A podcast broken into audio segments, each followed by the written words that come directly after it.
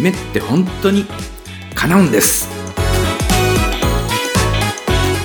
ドリームサポートコーチ河村大輔の夢って本当に叶うんです。あなたの夢を叶える世界最高のコーチングの理論を分かりやすくご紹介します。叶えたい夢があるあなた。夢を諦めかけているあなた。そして私には夢がないというあなた。そんなあなたにぴったりの番組です。今回は年齢とゴール設定というテーマでお話をしていきます。講演会でコーチングのお話をした時にもっと早くこの話を聞いておけばよかったという感想を聞くことがあります。子供が成長してしまったからもう遅いとか自分はもう年だからもう遅いと思ってしまっているんです。そんな時は何歳だから遅いっていうことはありませんよ。今が残りの人生で一番若い瞬間なんです。とお話をしています。人はいつか必ずその人生の終わりを迎えます。もっと科学が発達すればひょっとすると命の定義も変わってきて永遠に生きることが可能になる時代が来るかもしれません。しかし現代の科学ではいつか終わりが必ず来るというのはかなり確からしい情報だと言えます。年齢はその残りの人生を予測する上でのバロメーターであり年を取ってしまったからもう遅いと考えるのは無理もないことです。しかし若いからまだ時間があるとか年を取ったからもう時間がないと考える必要はないんです。若くして病気や事故で亡くなる人もいますし長生きして中には120歳まで生きるという人もいるでしょう。そう考えると残り時間を予測するということは不可能です。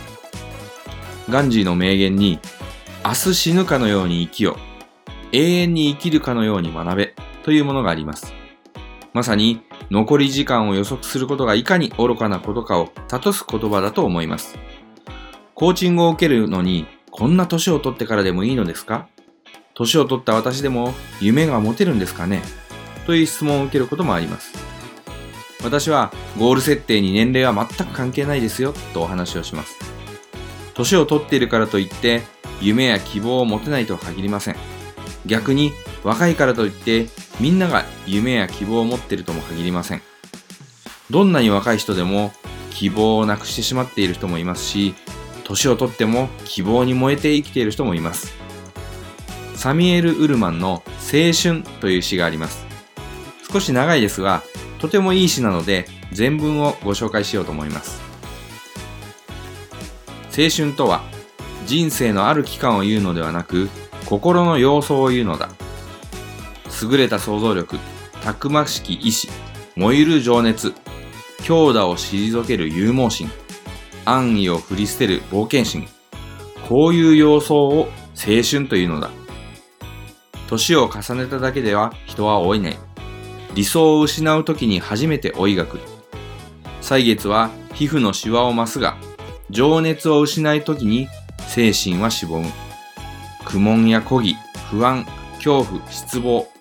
こういうものこそ、あたかも超年月のごとく人を追いさせ、正気ある魂をもクズに着せしめてしまう。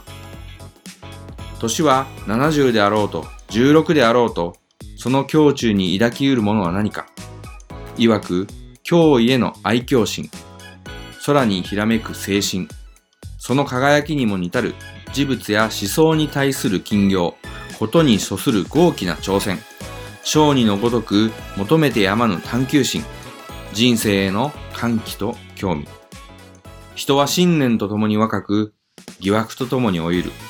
人は自信とともに若く、恐怖とともに老いる。希望ある限り若く、失望とともに追い朽ちる。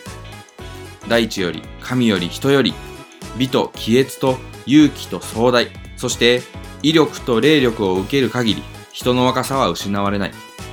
これらの霊感が絶え、悲嘆の白雪が人の心の奥までも覆い尽くし、皮肉の厚氷がこれを閉ざすに至れば、この時にこそ、人は全くにおいて、神の憐れみを請う他はなくなる。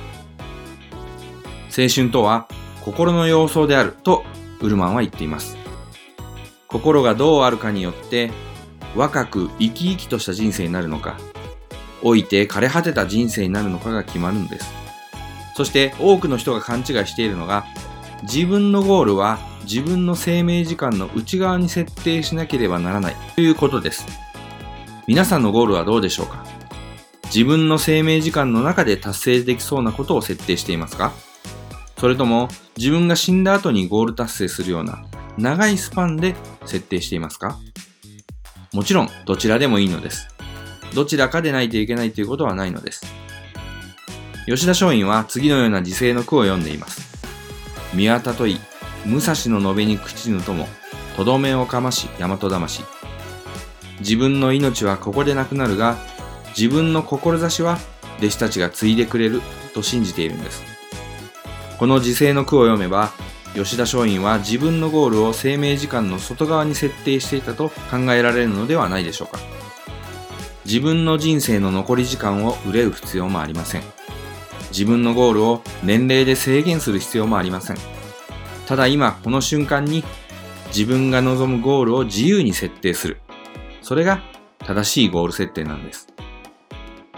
コーチングセッションや講演会のお問い合わせは https コロンスラッシュスラッシュドリームサポート .info ドリームサポートコーチングのホームページのお問い合わせフォームからご連絡ください。そして番組へのご質問やご感想は川台アットマークドリームサポートドットインフォまでよろしくお願いします。それでは来週の月曜日もお楽しみに。あなたの夢叶えてくださいね。